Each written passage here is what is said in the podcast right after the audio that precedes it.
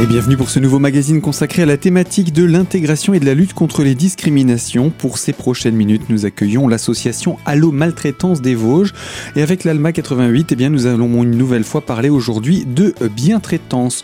Pour ces prochaines minutes, donc, en compagnie de Marie-Odile Ruher, la présidente de l'association, pour nous parler, eh bien, nous avions commencé hein, à parler de ces clés pour bien maîtriser les notions de bientraitance. Et après avoir évoqué lors de notre précédent magazine la confiance, nous allons maintenant parler de la compétence alors la compétence, eh bien on n'est pas compétent sans formation. Euh, c'est une nécessité, mais on se rend compte quelquefois que certaines personnes ne sont pas forcément bien formées au, métier qu'elles qu'elles ont. Quoi quelquefois, euh, ça, ça, peut poser problème. Alors, par formation, vous entendez quoi? Parce qu'il y a les formations qui existent quand on parle du domaine hospitalier, euh, que ce soit infirmier, docteur, psychologue, kiné, etc. Il y a, j'imagine également aussi les formations pour euh, les, les soins à domicile. Donc, vous, vous, entendez que ce serait une formation complémentaire, supplémentaire à cela, pour le, le, le, le lien à, à l'être humain? Je pense que certaines formations ne sont pas complètes. Hmm. et qu'elles auraient besoin euh, d'être vraiment euh, bien enrichies.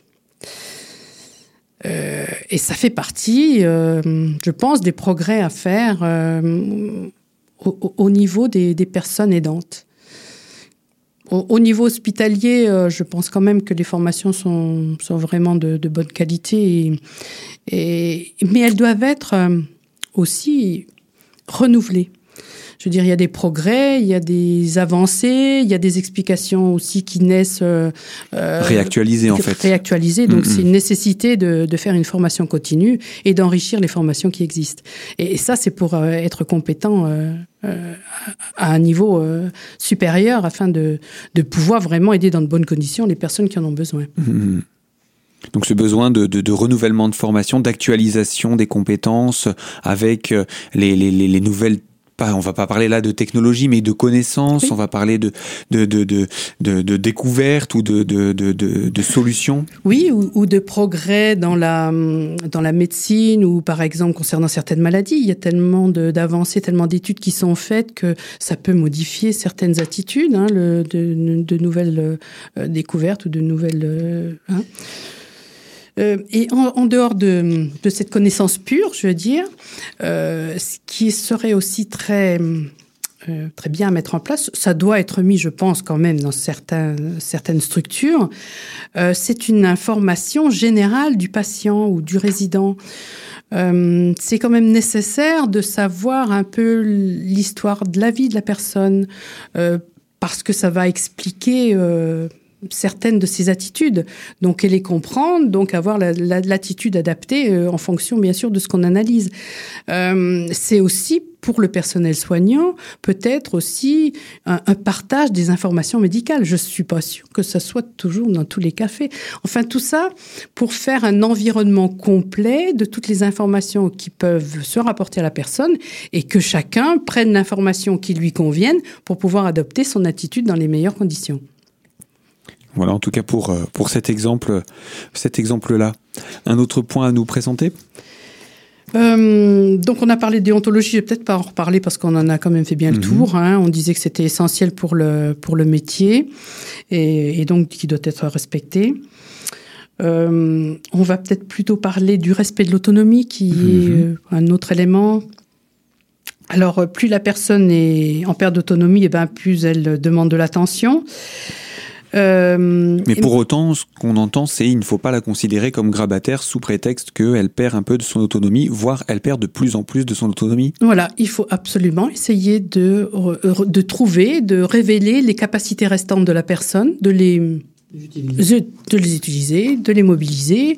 Euh, même si elles sont complètement disparues, eh ben, on essaie, euh, euh, on, essaie de les, de les raviver. Je pense par exemple à la personne qui euh, à qui on dépose le plateau repas, puis qui a des difficultés de manger, euh, bien, il faudrait pouvoir prendre le temps pour qu'elle elle ait la possibilité et le temps nécessaire pour manger complètement, pour, voilà, pour s'alimenter dans de bonnes conditions, plutôt que tu poses le plateau de repas, t'as pas fini, c'est pas grave, on t'en l'enlève.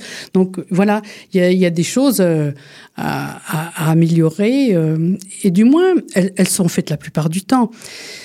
Mais se poser toujours la question, par exemple, je pose le plateau de repas, est-ce que la personne en face de moi, elle va bien pouvoir manger Oui ou non? Oui, je lui laisse. Non, bah, je vais voir ce qu'on peut faire pour que ça aille mieux. C'est toujours la question de, de, continuelle de se dire, est-ce que je suis dans de la bonne situation, la bonne attitude vis-à-vis -vis de la personne que j'ai en face de moi et que je dois aider? Et eh bien voilà pour quelques mots également autour du respect donc de l'autonomie du patient. Euh, Marie-Odile, j'aimerais qu'on puisse justement parler des formations dans ce domaine parce qu'il me semble qu'elles sont quand même pas mal absentes, mais je vous propose qu'on en parle dans quelques instants dans la deuxième partie de ce magazine. A tout de suite sur Radio Cristal.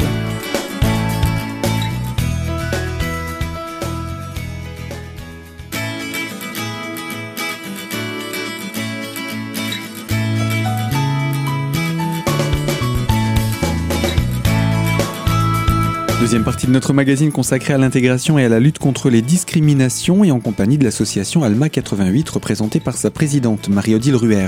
Nous parlons depuis quelques magazines de la bientraitance et euh, dans le cadre de cette bientraitance, il y a quelques clés pour bien maîtriser les notions et dans le cadre du respect de l'autonomie du patient, eh bien on peut s'interroger sur le manque de formation qu'il existe dans le domaine public particulièrement. Dans le respect de l'autonomie, euh, il y a une école qui est l'école Gineste Marescotti, euh, qui, elle, met la personne au centre de, du soin euh, et qui euh, dispose d'ailleurs d'une école commerciale hein, pour développer ce, principe-là, et qui repose sur le regard, la parole, le toucher, la verticalité, le vêtement et la sociabilisation. Socialisation pardon. Je ne vais pas tous les détailler, mais le regard, la parole, le toucher, la façon, par exemple, de faire une toilette, si on mhm. parle de ça.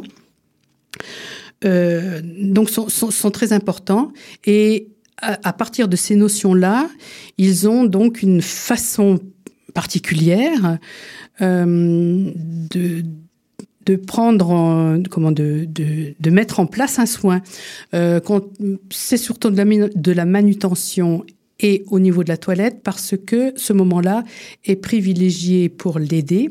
C'est-à-dire que quelquefois, euh, s'il avait moins une, très grande dépendance, ce moment-là est presque privilégié et primordial pour lui euh, parce que c'est à ce moment-là qu'il va y avoir une relation entre deux personnes. Et, ce sera peut-être la seule de sa journée où, il y aura un, une sensibilité qui va se développer entre les deux. Donc, c'est un moment privilégié. Et, donc, cette philosophie euh, euh, s'appuie sur, ces, euh, sur, le regard, la parole, le toucher, la verticalité, etc., euh, pour, pour faire un soin le, plus adapté possible pour la personne et qu'elle ressente ce, cette toilette, par exemple, comme, euh, comme un bien-être. Hein, un bienfait et que ça se passe dans les vraiment les très bonnes conditions. Euh, on va quand même un petit peu parler de la verticalité qui est en lien avec l'autonomie. Euh, donc cette euh, humanitude-là, on va dire, euh, participe à ce que les gens restent le plus longtemps debout. Pour eux, le fait de marcher est un, est un élément très important pour le maintien physique et pour le maintien des muscles, pour leur mise en, œuvre, etc. Donc, mm, d'après d'après leur leur pratique, la verticalité, donc la marche, est très important et on doit la maintenir le plus longtemps possible. Donc, ça fait partie hein, des éléments de, de, de comment d'enseignement dans, dans cette école.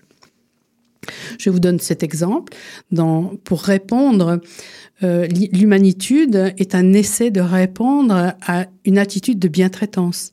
Le, le patient est au centre du soin. On, essaie que pour lui, ce soit un élément, un moment privilégié. Pour lui, la toilette, c'est l'acte, mais c'est pas ça qui est important. C'est la relation avec le patient à ce moment-là. Voilà toujours pour le, le, ne pas le dévaloriser, ne pas l'humilier euh, et euh, le, lui permettre de se sentir bien malgré ces situations-là. Voilà, malgré une dépendance, une autonomie diminuée, donc qu'il se sente qu'il se sente bien dans, dans le soin qu'on lui apporte, dans l'aide qu'on lui apporte. Mm-hmm. Pas qu'il ressente ça comme une contrainte, quelque chose qu'il n'a pas choisi, mais quelque chose qui le fait quelque part avoir un moment heureux mm-hmm. voilà, dans la journée. Là, on a présenté ces, différents aspects de, concrètement comment euh, acquérir ces notions. Il nous en reste ou on a fait le tour? On a fait le tour. Alors, je, me posais aussi la question des, limites parce qu'on on l'a déjà un petit peu évoqué. Hein. on a donné quelques exemples. Dans, le cadre de nos exemples, on a déjà donné des, petits aspects de ces limitations. Mais quelles sont réellement et concrètement les limites de la bientraitance? Alors, euh, se proclamer bien traitant, eh bien, c'est vraiment la, limite extrême à laquelle il ne faut pas arriver, parce que c'est le début de la maltraitance. C'est comme si quelqu'un disait je suis humble.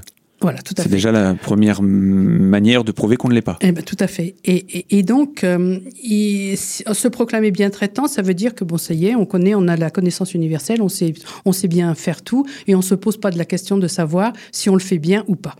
Donc, comme on l'a vu tout à l'heure, la bien-traitance, c'est une remise en question sans cesse de savoir si on est bien en adéquation avec ce qu'attend le patient, à la fois dans le soin et dans la fois dans ses sentiments. Donc, euh, se proclamer bien traitant, il n'y a pas, c'est le début de la maltraitance. Donc voilà une limite atteinte. et, une limite importante à préciser. Absolument. Et hum, la, alors, la bientraitance n'est pas mesurable parce que je pense qu'on en a un peu parlé. Euh, elle fait partie, elle, fait appel, je veux dire, aux sentiments, aux ressentis, euh, à une confiance, à des notions qui ne sont pas techniques, mais qui, ressortent de l'être humain. Donc, eh bien, on peut pas le mesurer. Euh, économiquement non plus. Donc, ça peut être un frein aussi, dans le sens où n'étant pas économiquement quantifiée, eh bien, elle prend du temps. Elle demande de l'argent peut-être qui n'est pas toujours donné, du temps du personnel ben, qui n'est pas comptabilisé, voilà, etc. Donc c'est une limite, euh, effectivement. Et eh oui, difficile effectivement de mesurer ces aspects de la bientraitance et donc, bien entendu, cela crée, on l'imagine, d'autres limites. Marie-Odile, on va se retrouver dans quelques instants pour apporter finalement une conclusion à toute cette présentation. Je vous propose de nous retrouver dans quelques instants pour la troisième et dernière partie de ce magazine. A tout de suite.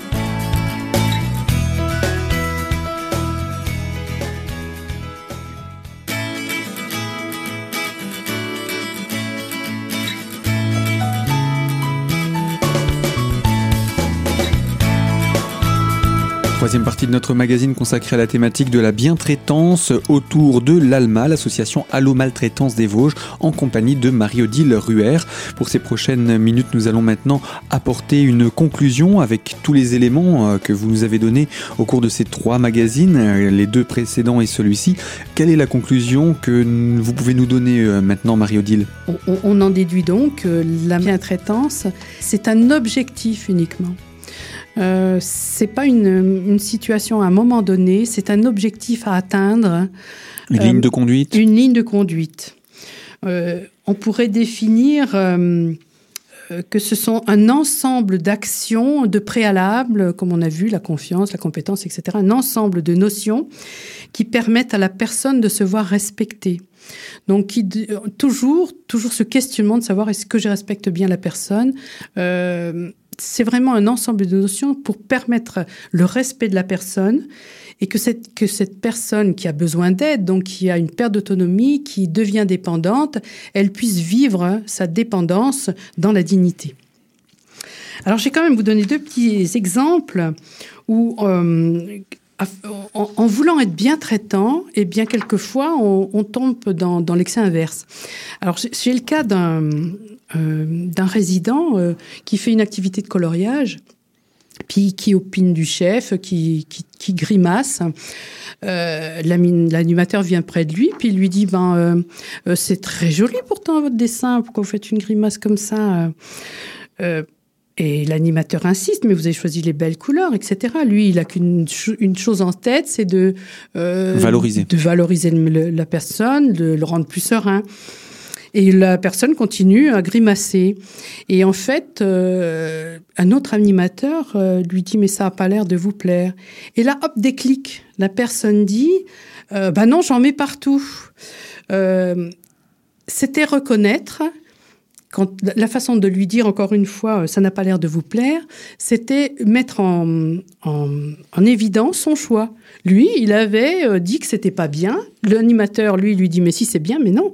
En fait, il avait le droit d'avoir une idée, d'avoir un avis et de l'exprimer. Et de l'exprimer. Hmm. Voilà. Donc je voulais vous. Oui, c'est tout simple, mais c'est vrai qu'en voulant encourager, en voulant bien faire, on se rend pas compte que parfois on ampute même la possibilité pour la personne aidée et le malade, euh, en l'occurrence, d'être euh, encore libre de, de penser. Tout à fait.